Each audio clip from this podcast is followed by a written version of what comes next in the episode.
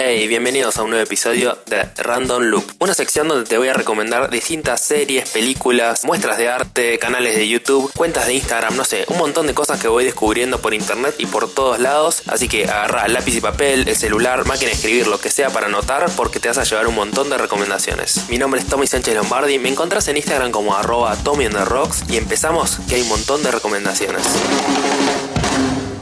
Not, quite my tempo. Ey, ey, ey, ey, ey, ¿cómo andan? ¿Todo bien? Al fin, al fin tengo una intro como corresponde para esta sección de recomendaciones. Arrancamos un ciclo nuevo, feliz año 2019. Vieron como todo el tiempo dicen, no te veo desde el año pasado, y esas boludeces que se dicen. Página 1 de 365. Qué gilada, por Dios, la gente que dice eso. Eh, ¿Cómo andan ustedes? ¿Todo bien? Espero que anden bien, que estén con energía y nada, disfrutando un poco de este nuevo formato de Creative Loop que ahora viene tres veces a la semana. Tenés la parte de Creative News que espero que la hayas escuchado, si no anda a escucharla, que van a ser más novedades y así todo eh, del mundo de la tecnología, del diseño, fotografía y voy comentando noticias más que nada. Después va a estar Random Loop, que es la sección de recomendaciones de Tommy, que ya lo hacía también en Creative Loop. Pero bueno, ahora preferí como cambiarlo. Acá es como donde nos relajamos un poco. Creative Loop va a seguir estando con el formato anterior donde hablamos de fotografía, de creatividad, también vamos a hacer charlas con creadores, pero acá vamos a reservarlo para lo que es recomendaciones, comentar un poco más boludeces, por así decirlo, cosas falopa y charlar un poco, relajarnos.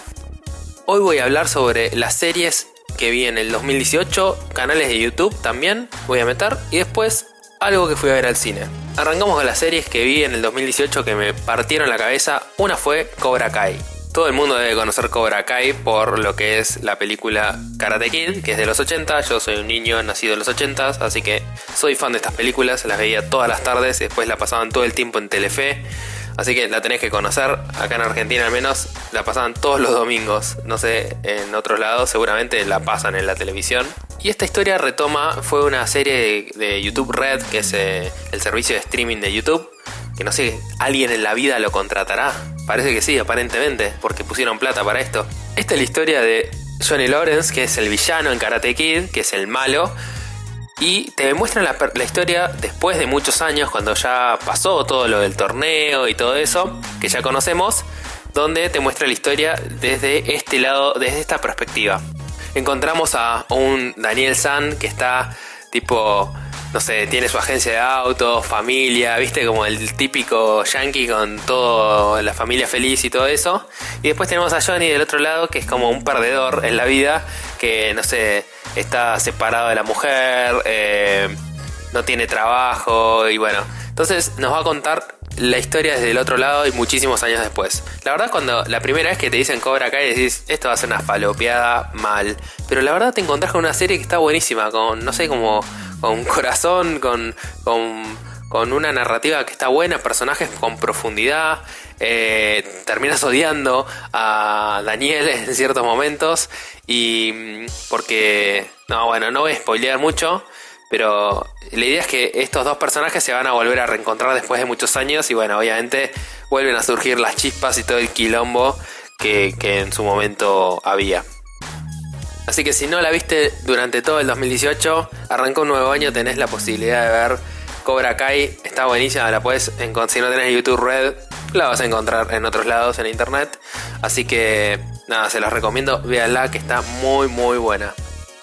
Otra serie que me voló la cabeza en el año 2018, a pesar de que ya fue creo su segunda temporada en el año 2018, fue Atlanta. Es una serie que nunca había visto, la descubrí.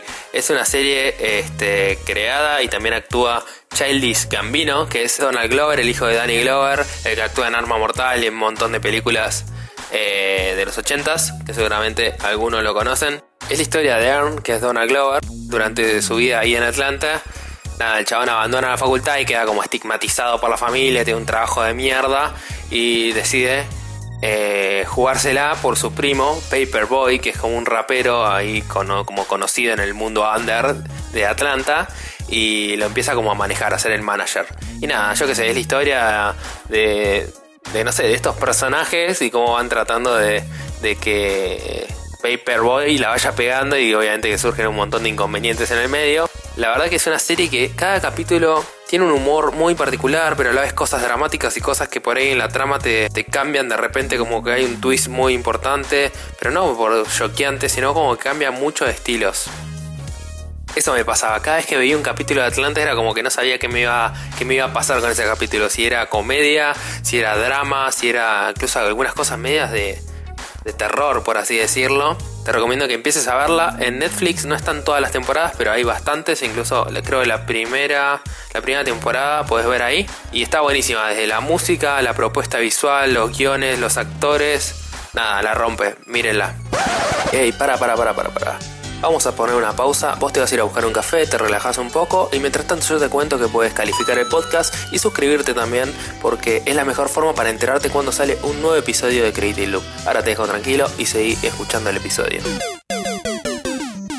Después ahora quiero recomendar dos canales de YouTube que durante el año 2018 me partieron la cabeza. Uno es el canal de Rod Square. Es un pibe de Argentina que la verdad que está buenísimo. Arrancó como haciendo videos más que nada, sin mostrar su cara, haciendo como críticas, por así decirlo, a programas como TN Tecno, de tecnología acá de Argentina, y algunas y algunos canales virales como Chao Cabrera y toda esa gente, digamos, y no mostraba su cara. Y después el chabón empezó como a mostrar su cara en los videos y, por así decirlo es como el, entre comillas, el PewDiePie de Argentina. Y la verdad que a mí me encanta el estilo de edición que tiene, el humor, es muy crítico y divertido a la vez. Él hace más que nada igual streamings en Twitch. Eh, digamos que es como más la onda del pibe. Pero cada tanto saca un video y la verdad que yo estoy como esperando cada vez que veo la notificación que hace un video de él, le pongo play de una y lo miro como 3-4 veces seguidas porque está buenísimo. Mírenlo, Rod Square, búsquenlo en YouTube y posta, no se van a arrepentir de, haber descubierto ese canal porque es, muy analítico de lo que pasa en la, en la plataforma de YouTube con todos estos canales medios así virales y que muy clickbait y, y nada, y además te cagas de risa. Y después otro canal que me voló la cabeza, eh, y creo que a todo el mundo le voló la cabeza porque explotó en el año 2018, fue el de Jaime Altozano. Es este pibe, creo que es doctor en música, que hace análisis musicales de tanto de películas como Star Wars, de mm, El Señor de los Anillos, pero después hizo también de Rosalía, creo que por ese surgió más su fama. Y la verdad que son videos larguísimos, mucho contenido, y el chabón tiene una energía que te vuelve loco. Posta, si no conocen todavía el contenido de Jaime, vayan a verlo, está genial. Yo vi muchísimos análisis que hace tipo de la película Interestelar, después de Star Wars, cómo te hace alusión, por ejemplo, que el lado oscuro de la primera trilogía, cuando todavía era Anakin, como que estaba ahí presente. Y después eh, de Señor de los Anillos también está buenísimo y tiene un montón más. Tras al canal de Jaime y tipo estás cuatro horas fácil mirando video, video, video tras otro. Es como, no sé, muy adictivo. Vamos con una película que vi que la verdad decía, pensé que iba a ser una cagada y resultó que estaba bastante buena. Bumblebee, la de Transformers. De nuevo, yo soy niño nacido en los 80, veía Transformers, no sé, todas las tardes tomando en Squeak frente al televisor me encantaban. Y la verdad que cuando salieron las películas de Transformers, eh, al principio, cuando iba a salir la primera, me hypeé un montón. Y después cuando la vi, como que una cagada. Me decepcionó muchísimo. Después se estuvieron sacando un montón y la verdad que malísimas. Es como que, no sé, era puro explosión y no tenía como contenido de nada. Y en Bumblebee, me, no sé hablar, en Bumblebee me encontré con con una película con corazón, con personajes interesantes que realmente te importa si el personaje eh, lo van a lastimar o no. Y no sé, creó como una un universo un poco más complejo, personajes con profundidad, que realmente tienen motivaciones reales. La verdad que la química que logra Hayley Steinfeld, que es la actriz, junto con este robot hecho en CGI, es genial, es como que logran una conexión muy fuerte, personajes con profundidad. Sentís como que Bumblebee está vivo muchas veces. Está buenísima también la ambientación, que es en los 80, la música, la verdad. No sé, tenés de Bon Jovi, viste, muchísima música de los 80 Y además, eh, esto no es spoiler porque pasa al principio de la película y lo mostraron en los trailers. aparecen los diseños de los Transformers más como de los 80, porque al principio te muestra como que están en Cybertron. Y no sé, eso me encanta, porque es tal cual lo que yo veía en los dibujitos de los de la televisión. Entonces eso me encantó, como que mantuvieron la estética de los dibujitos, que eso me llevó muchísimo a, mi infancia. Así que no es una película que te va a cambiar la vida, viste, yo qué sé, no es boludo Apocalipsis Now, pero está ok la película, la verdad, yo la pasé bien, un buen rato en el cine, a pesar de los 300 pesos que sale la entrada en el cine acá en Argentina, la puta madre, pero nada, realmente yo creo que si no vas al cine, para cuando esté en internet o esté en Netflix, mírala porque está ok, no la vas a pasar mal. Y espero que para las futuras películas de Transformers sigan esta línea, como que sea algo más chiquito. Incluso no hay muchas peleas en la película, pero ya te digo, como tiene una historia interesante, centrada en los personajes y en los sentimientos de los personajes. Así que posta, cuando si pueden ir al cine vayan, y si cuando sale en internet o en algún servicio de streaming, véanla.